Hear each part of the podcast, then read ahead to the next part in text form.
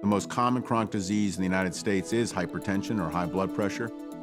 It's about 30% of the adults in the US. It's a big problem. If we're going to be successful in managing chronic disease, we need to be getting continuous data from patients so that we can monitor them and course correct.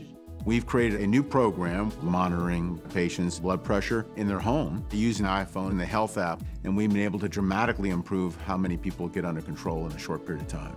I was uh, diagnosed with uh, borderline hypertension about 25 years ago. They call it a silent disease because you, you don't feel anything. And it was a complete surprise to me. I, I had no idea what it was or, or what it meant.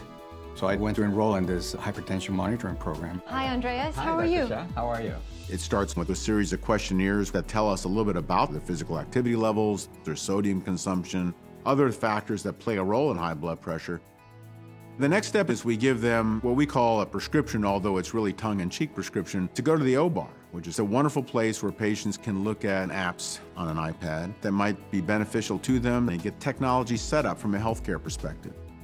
The OBAR helped me set up the Bluetooth blood pressure cuff, synchronize it to the Health app on my iPhone, and then also my Apple Watch. Then we enable MyChart to allow the data to come back seamlessly directly into our EMR, our electronic medical record system.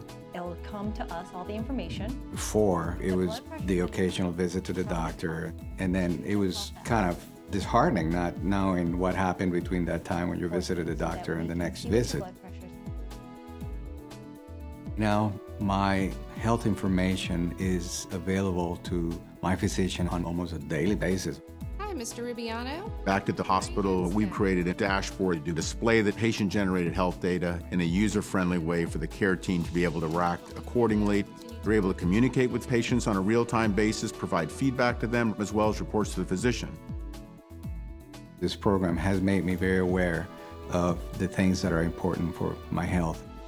Now that I have this ability to visualize what's going on with my activities, my blood pressure, my heart rate, with my weight even, I am able to do things about it.